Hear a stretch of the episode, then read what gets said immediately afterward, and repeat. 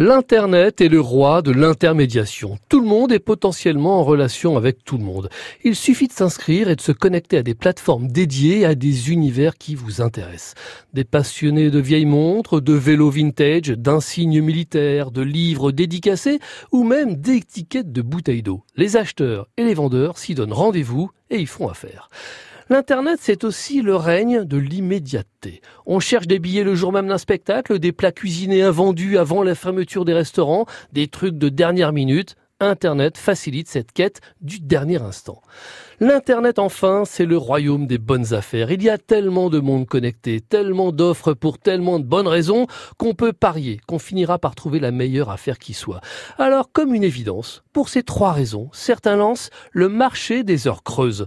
Quel commerçant ne serait pas satisfait de vendre à un prix cassé au dernier moment plutôt que de ne pas vendre? Ici, on optimise. Les plateformes Internet permettent donc cela. Et ce sont dans les salons de coiffure que les premiers signes apparaissent, à l'image de la jeune entreprise française Le Ciseau.fr, qui a référencé près de 3000 coiffeurs, tous prêts à proposer des prix coupés de moitié pour les fauteuils restés vides aux heures creuses. Un marché nouveau sur lequel on se bataille déjà, on peut penser que cette belle idée sera à recycler dans d'autres univers commerçants, à n'en pas douter.